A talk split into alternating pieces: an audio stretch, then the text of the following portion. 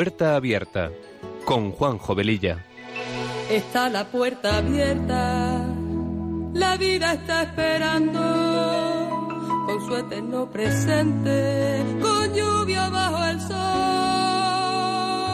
Está la puerta abierta, juntemos nuestros sueños para vencer al miedo que nos empobreció.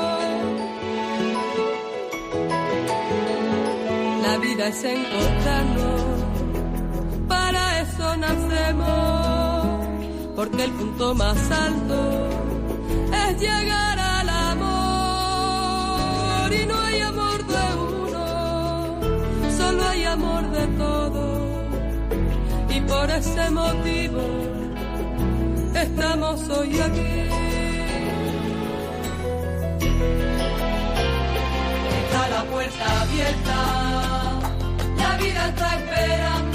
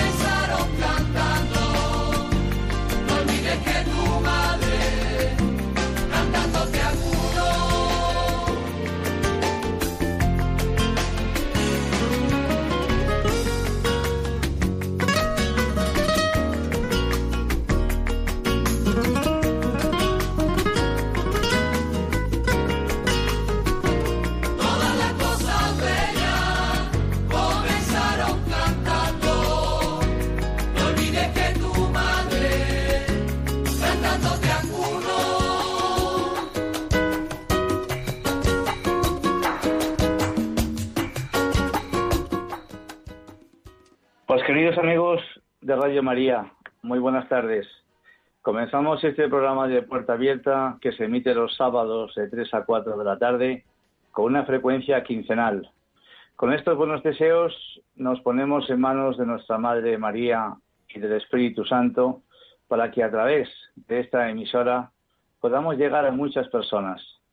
Nuestra sintonía dice mucho de lo que este programa pretende ser un espacio que sea una puerta abierta a temas actuales y acompañado de buena música, porque las canciones ponen palabras a aquello que sentimos y que no podemos o no sabemos expresar. Pasada la primera media hora del programa, abriremos nuestras líneas. Está la puerta abierta la vida está esperando con su eterno presente, con lluvia bajo el sol. Está la puerta abierta, juntemos nuestros sueños para vencer al miedo que nos empobreció. Pues pasada la primera media hora del programa, abriremos nuestras líneas para charlar con vosotros. Recordaros que tenemos un correo electrónico para vuestros comentarios, puerta abierta arroba radiomaria.es. Y como dice nuestra sintonía, está la puerta abierta a la vida.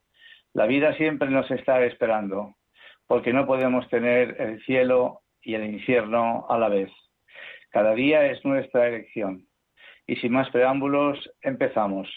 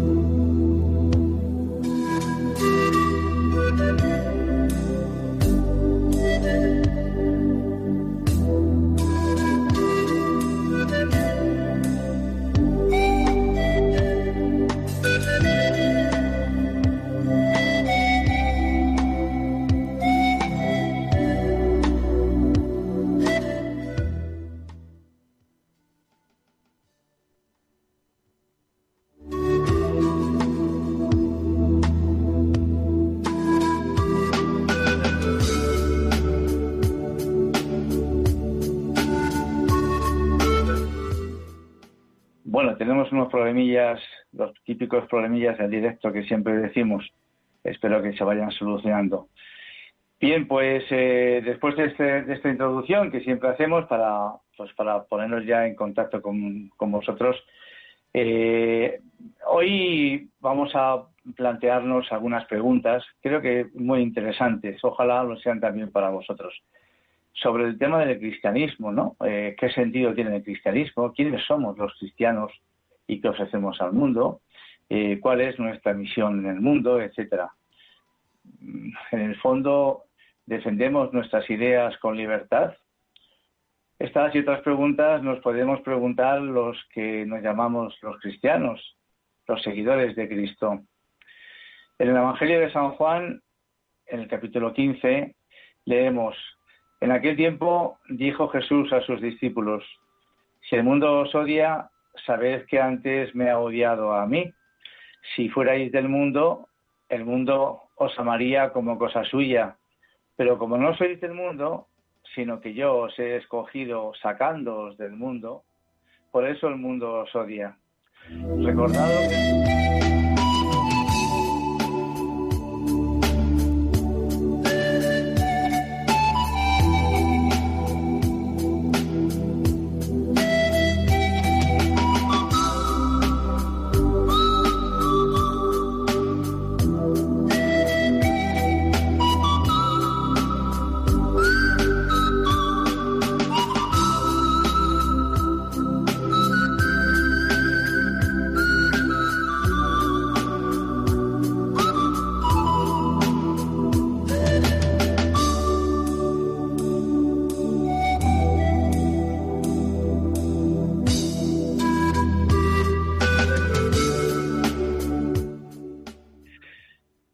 lo que os dije, no es el siervo más que su amo. Si a mí me han perseguido, también a vosotros os perseguirán. Si han guardado mi palabra, también guardarán la vuestra. Y todo eso lo harán con vosotros, a causa de mi nombre, porque no conocen al que me envió. Y también en la carta a los romanos, en su capítulo 8, leemos, pues la ansiosa espera de la creación desea vivamente la revelación de los hijos de Dios. Porque nuestra salvación es en esperanza, y una esperanza que se ve no es esperanza. Pues, ¿cómo es posible esperar una cosa que se ve? Pero esperar lo que no, lo que no vemos es aguardar con paciencia. Y de igual manera, el Espíritu viene en ayuda de nuestra flaqueza. Por lo demás, sabemos que en todas las cosas interviene Dios para bien de los que le aman. Pues a los que de antemano conoció, también los predestinó a reproducir la imagen de su Cristo. Ante esto, ¿qué diremos? Si Dios está por nosotros, ¿quién contra nosotros? No sé si estáis escuchando esto con retorno. Eh, como el programa lo estamos haciendo fuera del eh, del, locutorio. Eh, no sé si Germán me estás escuchando. Yo me, yo me estoy escuchando mi voz. A ver si se puede eh, solventar desde, desde la emisora.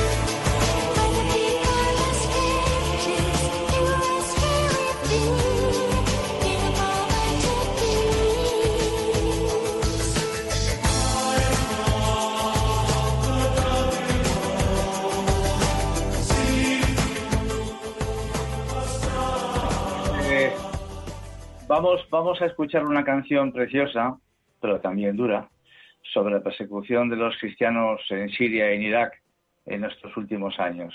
Escuchad.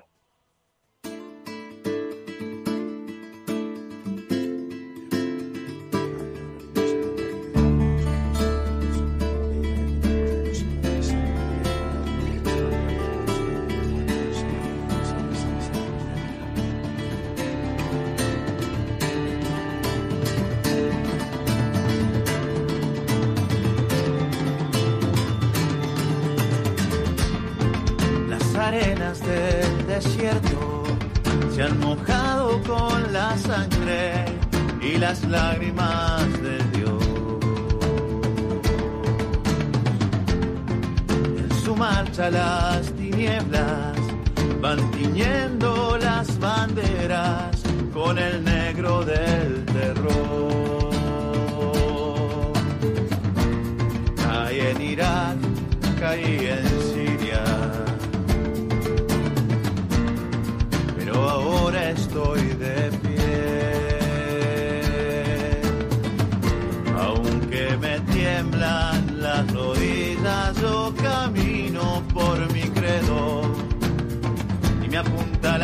Aquí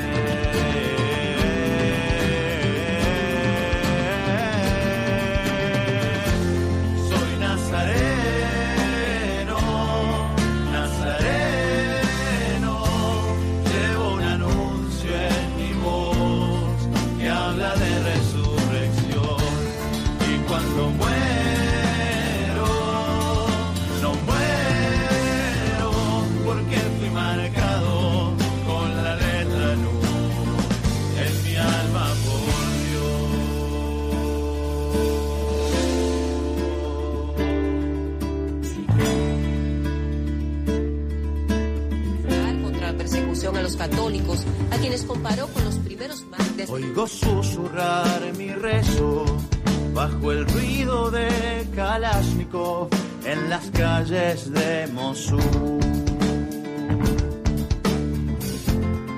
Mientras cargo con el peso de mis alas que extendidas han formado en mí una cruz.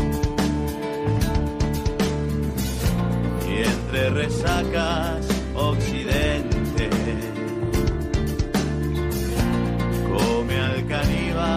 del rencor.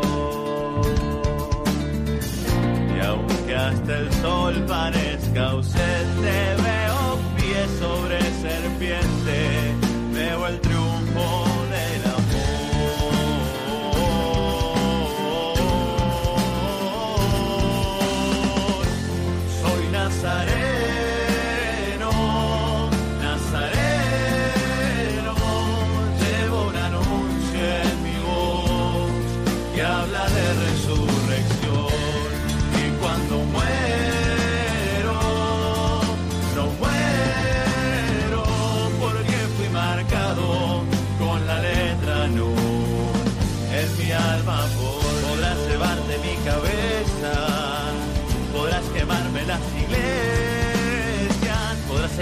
de la tierra que me vio nacer.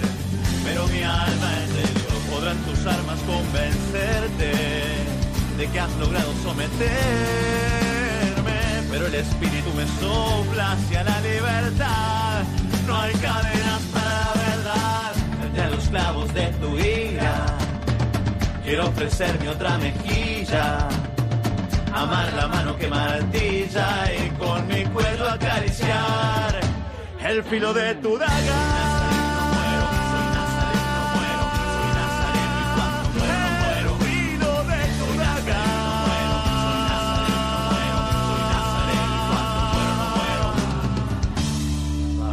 perdónalos porque no. Bien, pues como hemos escuchado en el final de la canción se insiste varias veces en esta frase, soy nazareno y no muero. Y eso tendría que ser, digamos, nuestro carnet de identidad ante las autoridades. Hay un documento muy antiguo titulado Carta a Dioneto y nos habla de cómo era el comportamiento de los primeros cristianos. Es un documento único y que, a pesar de tener 20 siglos, es tremendamente actual. Aunque consta de varios capítulos, vamos a ver ahora un extracto, un resumen del mismo con las frases más importantes. Dice así, los cristianos no se distinguen de los demás hombres, ni por el lugar en que viven, ni por su lenguaje, ni por sus costumbres. Ellos, en efecto, no tienen ciudades propias, ni utilizan un hablar insólito, ni llevan un género de vida distinto.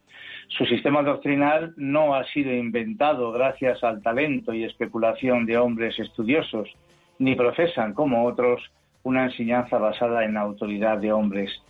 Viven en ciudades griegas y bárbaras, según les cupo en suerte. Siguen las costumbres de los habitantes del país, tanto en el vestir como en todo su estilo de vida, y sin embargo dan muestras de un tenor de vida admirable y a juicio de todos, increíble. Habitan en su propia patria, pero como forasteros. Toman parte en todo como ciudadanos, pero lo soportan todo como extranjeros. Toda tierra extraña es patria para ellos, pero están en toda patria, como en tierra extraña. Igual que todos se casan y engendran hijos, pero no se deshacen de los hijos que conciben. Tienen la mesa en común, pero no el lecho. Viven en la carne, pero no según la carne. Viven en la tierra, pero su ciudadanía está en el cielo. Obedecen las leyes establecidas y con su modo de vivir superan estas leyes. Aman a todos y todos los persiguen. Se los condena sin conocerlos, se les da muerte y con ello reciben la vida. Son pobres y enriquecen a muchos, carecen de todo y abundan en todo. Sufren la deshonra y ello les sirve de gloria. Sufren detrimento en su fama y ello atestigua su justicia. Son maldecidos y bendicen, son tratados con ignominia y ellos a cambio devuelven honor. Hacen el bien y son castigados como malhechores, y al ser castigados a muerte se alegran como si les dieran la vida. Los judíos los combaten como a extraños y los gentiles los persiguen, y sin embargo los mismos que los aborrecen no saben explicar el motivo de su enemistad. Para decirlo en pocas palabras, los cristianos son en el mundo lo que el alma en el cuerpo. El alma, en efecto, se halla esparcida por todos los miembros del cuerpo. Así también los cristianos se encuentran dispersos por todas las ciudades del mundo. El alma habita en el cuerpo, pero no procede del cuerpo. Los cristianos viven en el mundo, pero no son del mundo. El alma invisible está encerrada en la cárcel del cuerpo visible. Los cristianos viven visiblemente en el mundo, pero su religión es invisible. La carne aborrece y combate al alma sin haber recibido de ella agravio alguno, solo porque le impide disfrutar de los placeres. También el mundo aborrece a los cristianos sin haber recibido agravio de ellos, porque se oponen a sus placeres. El alma ama al cuerpo y a sus miembros a pesar de que éste la aborrece. También los cristianos aman a los que los odian. El alma está encerrada en el cuerpo, pero es ella la que mantiene unido el cuerpo. También los cristianos se hallan retenidos en el mundo como en una cárcel, pero ellos son los que mantienen la trabazón del mundo. El alma inmortal habita en una tienda mortal. También los cristianos viven como peregrinos en moradas corruptibles, mientras esperan la incorrupción celestial. El alma se perfecciona con la mortificación en el comer y en el beber. También los cristianos constantemente mortificados se multiplican más y más. Tan importante es el puesto que Dios les ha asignado del que no les es lícito desertar. Bien, pues hasta aquí el resumen de esta carta a Diogneto. Esta dialéctica intrínseca a la existencia cristiana recuerda al pensamiento de Pablo que lo mismo afirma, no os amoldéis al mundo este y mantened otra mentalidad o yo me hago todo a todos para salvar a algunos, lo que subraya la solidaridad de los cristianos con toda la familia humana. Ese documento lo primero que hace es situar el texto en un tiempo nada fácil y en él se muestra un cristianismo vigoroso y atrayente. Ese texto constituye un documento único en el panorama de los escritos cristianos de los primeros siglos por varios motivos. El primero radica en su misterioso origen. A pesar de su extraordinaria calidad, que debiera haber extendido su fama en la antigüedad, lo cierto es que permaneció completamente ignorado hasta mediados del siglo XV el segundo motivo se refiere a la calidad literaria y teológica de su autor y que pese a la distancia temporal y cultural que le separa de nosotros, conserva plena vigencia en muchos de sus planteamientos. Los especialistas sitúan la redacción de la carta a Diogneto en Atenas, a finales del siglo II, es decir, en los inicios del cristianismo, aunque no se ponen de acuerdo en varias cuestiones fundamentales, el autor es desconocido, aunque algún investigador ha propuesto la hipótesis de que su destinatario fueran diferentes personas de relevancia en aquella época. Podría haber sido dirigido al emperador Adriano y escrito por un tal Cuadrato, que entonces era entonces obispo de Atenas y autor de una apología al emperador Adriano. Otro posible destinatario que se baraja fue el llamado Claudio Diogneto, que fue procurador de Egipto en el año 197 y también fue sumo sacerdote. Y también hay un tercero, un Diogneto, tutor del emperador Marco Aurelio. En fin, mm, realmente, como decíamos antes, no se sabe exactamente, pero sí se conoce que este documento apareció en Constantinopla en el año 1436 por pura casualidad entre los papeles usados en una pescadería para envolver el género. Un joven clérigo, estudiante de griego, Tomás de Arecho, se hizo con el códice junto a otras 22 obras antiguas. Desgraciadamente, este original desapareció en el año 1870 al incendiarse la biblioteca de Estrasburgo, en la que se encontraba durante el conflicto franco-prusiano gracias a que se habían hecho tres copias de la obra en el siglo XVI, el texto ha llegado a nuestros días. Evidentemente, viendo su encabezamiento o exordio, parece apelar a alguien concreto e importante, porque el comienzo del escrito dice así, pues veo, excelentísimo Diogneto, tu extraordinario interés por conocer la religión de los cristianos y que muy puntual y cuidadosamente has preguntado sobre ella. Primero, ¿qué Dios, qué Dios es ese en el que confían y qué género de culto le tributan para que así desdeñen todos ellos del mundo y desprecien la muerte, sin que por una parte crean en los dioses que los griegos tienen portales y por otra no observen tampoco la superstición de los judíos. Y luego, ¿qué amor es ese que se tienen unos a otros? Y porque finalmente apareció justamente ahora y no antes en el mundo esta nueva raza o nuevo género de vida. No puedo menos alabarte por este empeño tuyo, a la vez que suplico a Dios, que es quien nos concede lo mismo al hablar que el oír, que a mí me conceda hablar de manera que mi discurso redunde en provecho tuyo y a ti el oír de modo que no tenga por qué entristecerse el que te dirigió su palabra. Vamos ahora a escuchar ahora una canción de Kiko Argüello que precisamente habla pues sobre la esperanza, el fin, el motivo por el cual eh, en aquella época estos cristianos se dejaban inclusive hasta matar. El por qué eh, doce discípulos de Jesús, doce botas, como yo podría decir, 12 personas que no tenían cultura, que no tenían prácticamente conocimientos nada más que de sus artes laborales, pues eh, estuvieron dispuestos a dar su vida por Jesucristo, eh, por poderse reencontrar con el Señor en el cielo. Vamos a escucharlo. Llévame al cielo llévame al cielo. Oh, Señor, ¿por qué morir? ¿Por qué morir?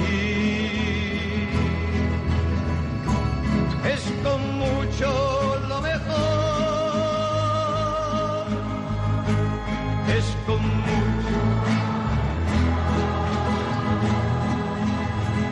estar contigo.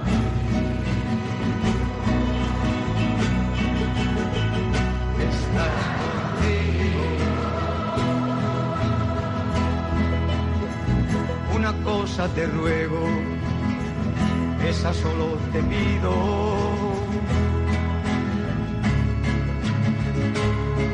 No dudar nunca de tu amor. No dudar nunca de ti estar contigo.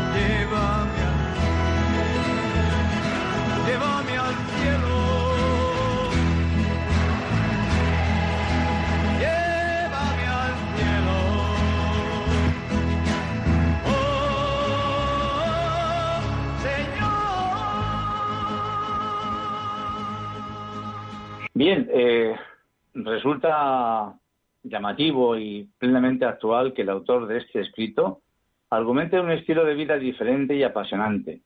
Algo parecido señalaba Tertuliano, el gran Tertuliano, otro famoso apologeta de la segunda mitad del siglo II, para defender al cristianismo. Mirad cómo se aman.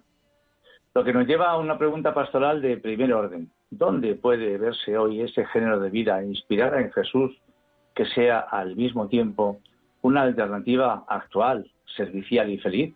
Porque sin esas referencias reales, aunque sean humildes y sencillas, el anuncio del Evangelio se convierte para nuestros contemporáneos en música celestial, provocando tantas veces la indiferencia o el rechazo que percibimos entre quienes no son miembros de la Iglesia.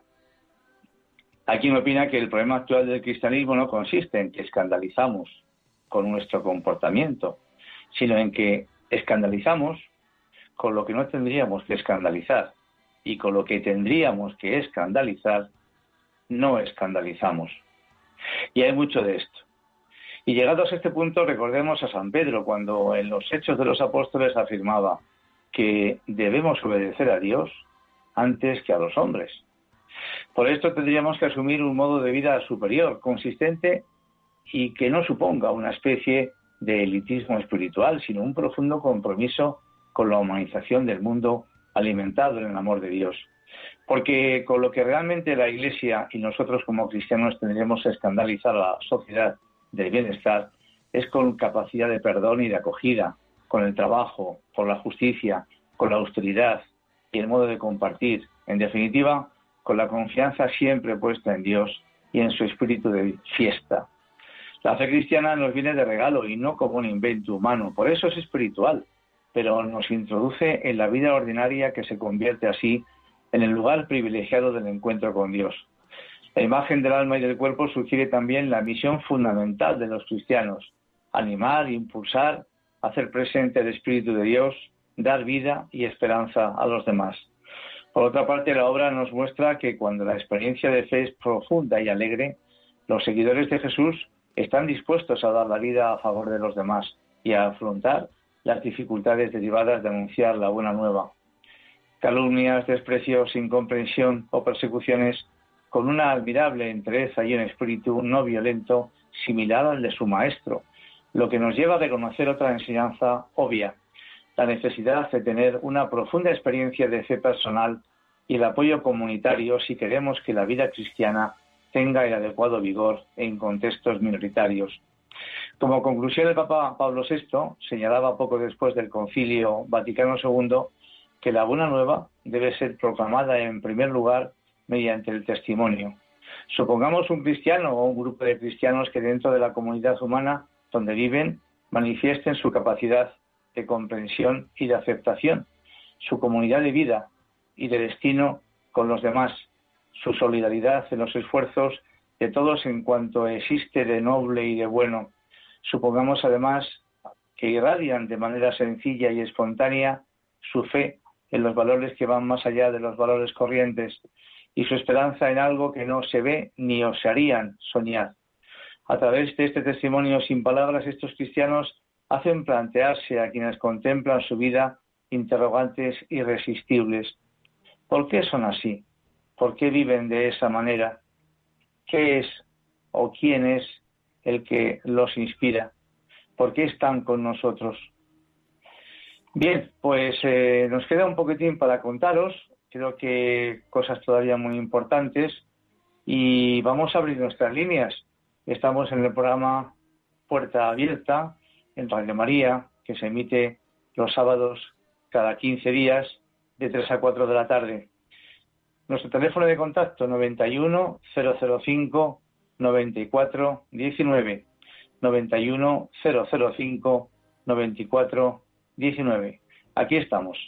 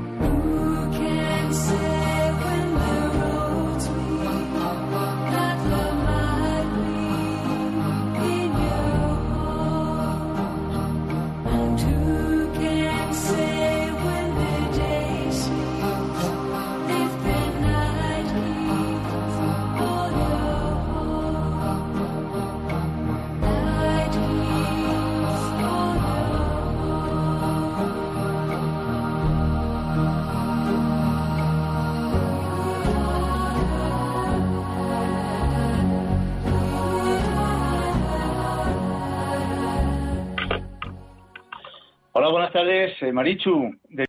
Buenas, buenas. tardes, hermano Juan.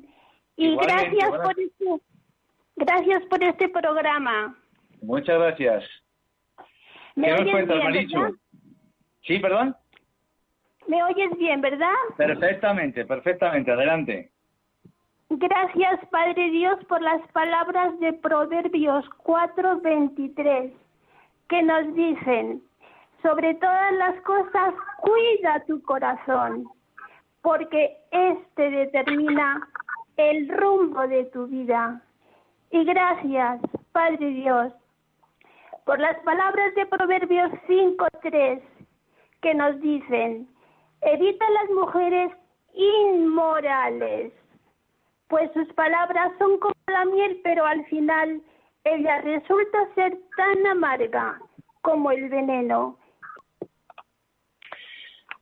Pues Marichu, muchas gracias. Es un, nos has recordado unos proverbios eh, verdaderamente preciosos que vienen también a cuento con lo que estamos comentando de cara a que nosotros como cristianos seamos coherentes y responsables con el mensaje del Evangelio. Pues muchas gracias. Vamos a dar entrada ahora a Consuelo de Marbella. Adelante, Consuelo. Hola. Sí, adelante, Consuelo. Bienvenida. Eh, sí, bueno, yo nací en Sevilla, pero Sí. ahora mismo puntualmente estoy en Marbella con toda la paz que te da un enclave así de tanta belleza y, y una temperatura tan moderada y el mar, ¿no? Ya lo- Ya lo creo. Entonces, dadas las circunstancias tan especiales que estamos viendo en España, mi verano es un verano completamente orante, contemplativo y luego de bricolaje, ¿no? También activo, pero no de ocio. Es como si no estuviera veraneando. Yo estoy continuamente en un coloquio con el Señor. Ajá. Ha llegado a un punto que el mundo nada más que me distorsiona.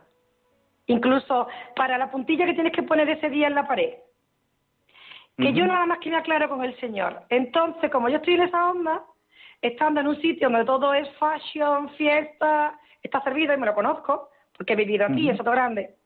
Y ahora mismo estoy como si tuviera las Carmelitas de Ávila, buscando ese recogimiento y no queriendo romper por nada del mundo ese hilo con el Señor, ¿no? Entonces, el programa de hoy me encanta porque habéis dado justamente en la diana, como si estuviéramos tensando un arco y una flecha en la diana de lo que sucede y de la necesidad más esencial de cualquier persona, conozca o no conozca a Dios. Entonces, eh, eh, eh, los que tenemos la suerte de estar sintonizados, yo creo que tenemos el deber de comunicarlo, porque alguien lo escuchará, alguien se contagiará, alguien se enchufará, porque hay personas que están en la antionda que estamos hablando. Y es que es fundamental escuchar al Señor, porque Él es el capitán del barco. Y con Él no se va a unir nadie. El problema, Consuelo, es que esas personas que están en la antionda es porque en el fondo no conocen la onda. O la conocen mal. La conocen distorsionada tantas veces, ¿no? Y muchas veces hablamos de las cosas sin conocimiento de causa. Por eso, comentábamos antes, ¿no? Que los cristianos los eh, gentiles les perseguían, por un lado, los, eh, los romanos por otro, pero, pero no sabían por qué les perseguían, porque realmente eh, lo que hacían no eran cosas que estuviesen descabelladas, ¿verdad? Por eso, lo importante es buscar para, para encontrar, para hallar. Si no hacemos eso, nos quedamos tantas veces con las opiniones de terceras personas que nos están diciendo a lo mejor lo que nosotros queremos escuchar, pero que en el fondo lo que nos están diciendo no es la verdad. Y nosotros en el fondo de nuestro corazón nos damos cuenta de que lo que estamos escuchando no es verdad. Es como algo que al final se vuelve insípido y que, no nos da la paz. Pues Consuelo, muchas gracias y adelante, por supuesto, con ese, mm, digamos, eh, confinamiento espiritual tan bonito que nos has podido comentar. Vamos a dar entrada ahora a Eduardo, que me han dicho que va motorizado a Madrid. Adelante, Eduardo. Hola, Juan, ¿qué tal? ¿Me oyes? Perfectamente, adelante. Oye, pues en primer lugar agradecer el, programa. Que venía aquí de Ávila hacia Madrid, he puesto la radio y, la verdad que, me ha encantado. Eh, ha sido, ha sido un placer escucharlo. Sobre todo me quedo con la, con la frase de, de mirar cómo se ama, porque yo la verdad que eso lo, lo he visto, ¿no? He visto que, amigos míos que no creen o que a lo mejor no practican la fe, no van a la iglesia, o en algún momento hicieron la comunión y luego ya eh, dejaron de pasarse por allí, pues es lo que les llama la atención. Yo, la verdad es que soy muy de, también hablar, de debatir pero, pero sí lo he visto, que al final lo que a ellos les llama la atención, lo que hace decir, oye, esto que, es lo que hay, es ver que, que un hijo puede ir con un padre a pesar de que, no sé, de que haya barreras, haya sufrimiento, o no sé, o el amor entre los, entre los hermanos, en la familia y en, y en la parroquia también, ¿no? Siendo diferentes que, que podamos querernos los unos a los otros y ayudarnos en cada uno en, las debilidades que tiene. La verdad que, me ha gustado mucho escucharlo y saber que toda esta parte de la iglesia antigua de, la carta Neto y, y, lo que se habla es la segunda mitad del siglo segundo no la conocía y me ha, gustado mucho. Pues nada, Eduardo, me, me, alegro que te haya gustado. Gracias por tu intervención y cuidadín con la moto, por supuesto. Un abrazo, Eduardo. Muchas gracias. Muchas gracias. Hasta luego. Hasta luego. Pues eh, voy a repetir esas, voy a, voy a repetir, voy a repetir estas preguntas que hacíamos antes, ¿no? Que la gente tendría que darse cuenta ante nuestra actitud, por qué somos así, por qué vivimos de esta manera, qué es o quién es el que nos inspira, por qué está con nosotros. Esas son las preguntas que a través de nuestro propio testimonio tenemos que hacer pensar a los demás. Si no, pues evidentemente, como decíamos antes, eh, no seremos comprendidos. Una conocida campaña para la integración social promovida por la Administración hace unos años señalaba que somos iguales, somos diferentes. Pero lo mismo cabe decir de los cristianos. La cuestión es, ¿en qué? ¿En qué somos diferentes? Y siguiendo las enseñanzas de este escrito, podemos afirmar que somos y debemos ser iguales a todos en la condición humana, en las necesidades básicas, en la dignidad personal, en la participación en las costumbres y prácticas de nuestros pueblos que no atentan contra las personas, en el amor que Dios nos tiene. Pero al mismo tiempo habría que afirmar con convicción que somos o deberíamos ser diferentes en el hecho de asumir todos aquellos valores y actitudes que presentes en el Evangelio de Jesús se encuentran olvidados, cuestionados o perseguidos en cualquier sociedad, y en oponernos a aquellos otros que contribuyen a perpetuar la injusticia y el sufrimiento que afecta a tantos miembros de la familia humana. A la postre ello supone tomarnos en serio las palabras que el apóstol San Juan pone en boca de Jesús. No te pido que los saques del mundo, sino que los preserves del maligno. Vamos a escuchar ahora una entrevista realizada en mayo del 2015. En el vídeo, que yo he estado, lo he sacado de YouTube, vemos un campo de refugiados en Irak. Y el canal árabe SAT7 hace una entrevista a una preciosa niña rubita iraquí llamada Miriam, que en ese momento solo tenía 10 años. Es decir, que ahora tendrá, si Dios quiere, pues 15. Y que nos da su testimonio de vida. Hemos querido dejar un trocito del vídeo en su idioma para que podáis escuchar la dulzura de su voz. Y después traduciremos la entrevista completa al castellano.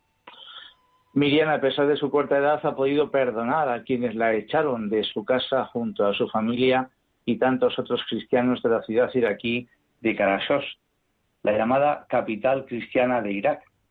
La casi totalidad de sus 50.000 habitantes huyeron cuando llegaron los yihadistas del autoproclamado Estado Islámico. Este vídeo tiene cerca de 60.000 visualizaciones y se ha hecho muy, muy famoso. Pues vamos a escuchar un trocitín del testimonio de Miriam eh, y luego lo vamos a traducir completo al castellano. Adelante. وإحنا موجودين هنا في المخيم آه لقينا بنوتة فوجئت إن هي بتقول إن هي بتتفرج على ليش هيك واسمها مريم. إزيك يا مريم؟ زينة أنت كيفك؟ أنا زي الفل. أنت بتتفرجي على ليش هيك فعلا؟ أيوه. تحبي سات 7 كيدز؟ إيه. أنت فين بلدك؟ جاية من كراكوش برضو؟ أيوه من قراقوش أنا. طيب أنت عندك 10 سنين مش كده؟ أيوه. طيب قولي لي آه أنت بقالك قد إيه هنا في المخيم؟ أربعة أشهر. إيه أكتر حاجة أنت حاسة إن هي كنت بتحبيها في كراكوش مش موجوده هنا دلوقتي في المخيم كان عندنا بيت وكنا متونسين Bien, eh, la verdad es que su, su voz y su cara eh, de verdad es un encanto. Vamos a traducir el, el eh, vídeo ahora, el audio. Empieza hablando el periodista. Durante nuestra visita a este campo nos sorprendimos de encontrar a esta niña que nos dijo haber visto nuestro canal de televisión. Se llama Miriam. Hola Miriam, ¿cómo estás? Bien. ¿Eres también eres tú de Caracús? Sí. Y tienes 10 años, ¿verdad? Sí. ¿Y cuánto tiempo llevas en este campo? Pues cuatro meses. ¿Qué es lo que más echas de menos de tu casa que no tienes aquí? Nosotros teníamos una casa y estábamos entretenidos, pero aquí no. Aún así, gracias a Dios, Dios será por nosotros. ¿Qué quieres decir? Pues que Dios nos quiere y no dejará que ISIS nos mate. ¿Sabes cuánto te quiere Dios? ¿No? Sí, Dios nos ama a todos nosotros, no solo a mí. Dios nos ama a todos. ¿Crees que Dios ama también a aquellos que te han herido? Sí, Dios les ama, pero no ama a Satán. ¿Cuáles son tus sentimientos hacia aquellos que te han echado de tu casa? Yo no quiero hacerles nada, solo le pediré a Dios que les perdone. ¿Tú le vas a perdonar? Sí, pero es muy complicado. ¿Acaso es fácil perdonar a quien te ha hecho sufrir? Yo no quiero matarles. ¿Por qué matarles? Solo estoy triste porque nos sacaron de nuestras casas. ¿Y por qué hicieron eso? ¿Te gustaba tu colegio en tu ciudad? Sí, era la primera de mi clase siempre. También tenía amigos. ¿Está aquí alguno de tus amigos o no? Pues están, pero no sé dónde. Quizá alguno esté viendo esta entrevista por televisión. ¿Qué te gustaría decirles? Tenía una amiga antes de llegar aquí que se llamaba Sandra. Solíamos hablar y estar juntas todo el día. No vivíamos cerca, pero nos queríamos muchísimo. Si alguna de las dos hacía daño a la otra, nos perdonábamos siempre. Algunas veces jugando nos hacíamos daño, pero nos queríamos mucho. Ahora yo solo quiero verla. ¿No sabes dónde está? ¿No? Pues no, no sé dónde está. Si nos estuviera viendo, habrá seguro que nos mandaría un saludo. Estoy seguro de que te quiere mucho. Pues sí, ella me quiere mucho y yo a ella también. Espero volver a verla algún día. Por supuesto. Y espero estar contigo el día que te encuentres con Sandra. Ojalá. Espero que volvamos a casa y ella también vuelva y volvamos a vernos. Espero que vuelvas a una casa que sea mejor que la primera. Si Dios quiere, contesta ella. No lo queramos nosotros, sino Dios, porque Él es el sabio. ¿Alguna vez te has sentido triste, Miriam? A veces lloro porque hemos dejado nuestra casa, pero no estoy enfadada con Dios, aunque no estemos en Caracús. Le estoy agradecida porque nos provee, incluso si estamos sufriendo aquí. Él nos provee. Pues Miriam, me has enseñado muchas cosas. Gracias. Tú también me has enseñado mucho. El que te he enseñado yo. Has sentido por mí. Tengo algunos sentimientos y quiero que la gente lo sepa. Cómo me siento y cómo se sienten los niños aquí. ¿Sabes que Jesús nunca renunciará de ti? No, Él nunca renunciará de mí. Si eres un auténtico creyente, Él nunca renunciará.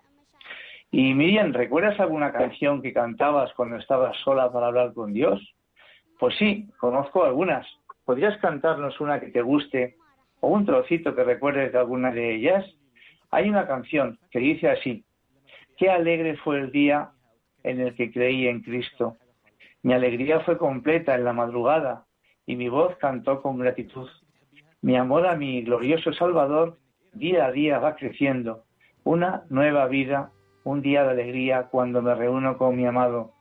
Motivado por el amor, Él vino. ¡Qué amor tan impresionante! Él me devolvió la justicia a causa de un pacto honrado. Mi amor hacia mi glorioso Salvador día a día va creciendo. Una nueva vida, una vida de alegría, cuando me reúno con mi amado. Y mientras cantaba esta canción, se ven en el vídeo unas escenas de las instalaciones donde están ellos en este campo de refugiados, las instalaciones, las tiendas de campaña, etcétera. Y la entrevista acaba con una oración. Señor, de todo corazón, te pedimos, trae la paz a los iraquíes, jóvenes y viejos, que venga tu reino en la tierra, así como en el cielo. Pues fijaos, una niña de 10 años que en fin, eh, solo transmite a través de sus palabras, a través de su, de su cara, eh, gestos de, paz y de perdón. Si, si no hay perdón entre nosotros los seres humanos, es imposible la convivencia. Eh, entonces es fundamental que el perdón existe, la comprensión, el respeto mutuo entre las creencias de cada uno, por supuesto que sí, Cristo no vino aquí a imponer nada a nadie, a nadie. La fe no se puede obligar a nadie. La fe se consigue a través del testimonio de un tercero. ¿Por qué son así? ¿Por qué hacen esto? ¿Por qué hacen lo otro? Tenemos que eh, ser valientes en el sentido de no amilanarnos cuando nos preguntan por nuestras creencias. Eh, hay tantas cosas que hoy en día hacemos, la gente hace, porque se lleva, simplemente porque se lleva, pero están en contra del mensaje del Evangelio. Si no conocemos el mensaje del Evangelio, si no conocemos el manual de instrucciones de nuestra vida y para nuestra vida, desde luego, evidentemente, difícilmente podemos dar testimonio de aquello que conocemos mal a medias o casi casi hemos olvidado. Entonces, eh, el mundo siempre trata de atraparnos en esas nuevas eh, mm, fórmulas, modas, tantas cosas, ¿no? Entonces tenemos que defendernos contra ello. Defendernos no es atacar. Defendernos es decir, no, yo no estoy de acuerdo con esa actitud por esto, por esto y por esto podremos ser comprendidos o no, pero evidentemente eh, cada uno es libre de poder respetar y comprender nuestra forma de ser y de actuar, pero por supuesto nunca eh, quedarnos pues bajo la alfombra pensando en que si abrimos la boca con educación y con respeto, por supuesto siempre a las ideas de los demás, pues eh, o, o nos van a creer mal o nos van a, digamos, apartar del grupo como tantas veces pasa. Pues no, porque al final un cristiano que se precie de ello emite una luz que llega a todo el mundo, antes o después. Pero también es cierto que por el hecho de considerarnos y reconocernos cristianos, también muchas veces, consciente e inconscientemente, parece como si nuestro entorno pusiese su foco encima de nosotros, a ver si fallamos, a ver si cometemos una falta, a ver si pecamos. Pero hombre, ¿cómo es posible que tú digas esto cuando estás yendo a misa todos los domingos sin faltar? Fíjate cómo te has comportado, cómo eres. Pues claro, yo voy a misa pues porque considero que para mí es muy importante, pero obviamente no es el antídoto contra el mal. La libertad de cada uno es lo que nos hace decir sí o no al pecado. Por supuesto que sí. Los cristianos somos como somos y no somos ni más ni menos que los que no lo son. Por supuesto que sí. Pero sí es cierto que cuando nos dejamos atrapar y nos dejamos eh, acoger la luz de Cristo, esa luz, por supuesto, que raya a los demás. Tenemos ahora a Antonia, vamos a escuchar casi su testimonio, su comentario, que yo creo que va a ser el último porque el tiempo se nos está acabando. Antonia, adelante. Hola, buenas tardes, muchísimas gracias por el programa.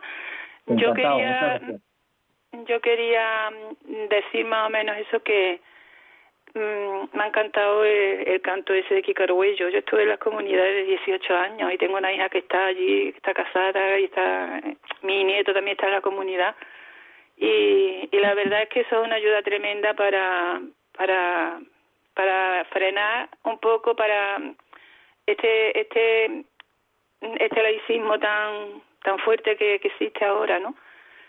Pero vamos, yo creo que, que aparte de eso, de estar en la comunidad, de estar en la iglesia, vamos, que tengo una, yo ahora ya no estoy en la comunidad porque ya no he podido seguir por, por cosas que no, por ajena a mi voluntad, ¿no? Pero mm, es que esté en la iglesia, pues, mm, y el respeto y el proponer la fe y todo eso, mm, con todo ese respeto y con todo eso, yo creo que hoy en día es que es insuficiente porque es que hay un ataque tan grande, tan grande, que creo que hace falta desenmascarar desenmascarar a, al anticristo donde está. Y es que está metido por todos por, por, todos los por todos los huecos que hay por la sociedad y es que está metido en las leyes está metido. Entonces yo creo que mm, que aparte de intentar llevar y un poquito la fe lo mejor que se pueda no con nuestros defectos y nuestros pecados yo creo que también hay que desenmascarar porque es que mm, hay montones de leyes que son completamente inhumanas, ¿no? Son diabólicas, vamos. Están hechas por seres humanos y obviamente muchas veces pues eh, se confunden. Pero mira, yo en mi mensaje para terminar, mi mensaje tiene que ser de esperanza. Eh, yo siempre digo que el Sagrado Corazón de Jesús vencerá, por supuesto. Y, y que bueno, a lo mejor ahora somos menos que antes, o somos más que antes, yo no lo sé. Pero sí es cierto que cuando surge esta, este comentario de que ahora somos pocos y tal y cual, yo siempre digo, ¿qué hicieron 12, 12 mm, mm, hombres hace dos mil años que fueron capaces de llevar el cristianismo por todo el mundo? Pues eran 12. Si nosotros tuviésemos en España 12 personas como ellos, vamos, se armaba aquí la María Morena. Yo estoy convencido de que de que los hay. Y hay mucha más gente buena de la que nosotros creemos. Entonces, eh, como decía antes nuestra amiga Consuelo de Marbella, nuestra oración, nuestra petición de que esto pues eh, vaya cada vez a más y a mejor. Y ya está, El Señor lo sabe, el Señor sabe todo esto que está sucediendo, por qué es y para qué es. Si Él acepta y lo admite, será para un bien posterior muchísimo mejor. Pues también a ti, Antonia, muchísimas gracias por tu, por tu llamada. Y nada, ya terminamos. Eh, os emplazo el día 22 de agosto a las 3 de la tarde y, y adelante. Que Dios nos bendiga a todos y un abrazo. Buenas tardes.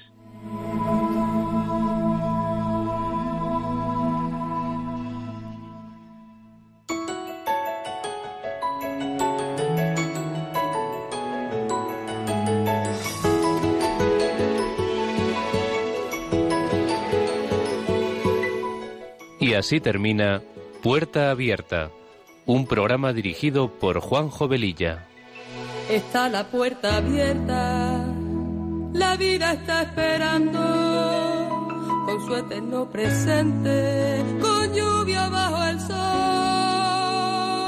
Está la puerta abierta, juntemos nuestro sueño para vencer al miedo que nos empobreció.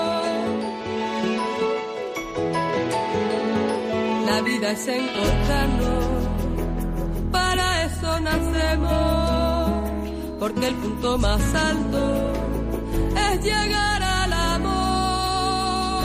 Y no hay amor de uno, solo hay amor de todos. Y por ese motivo estamos hoy aquí.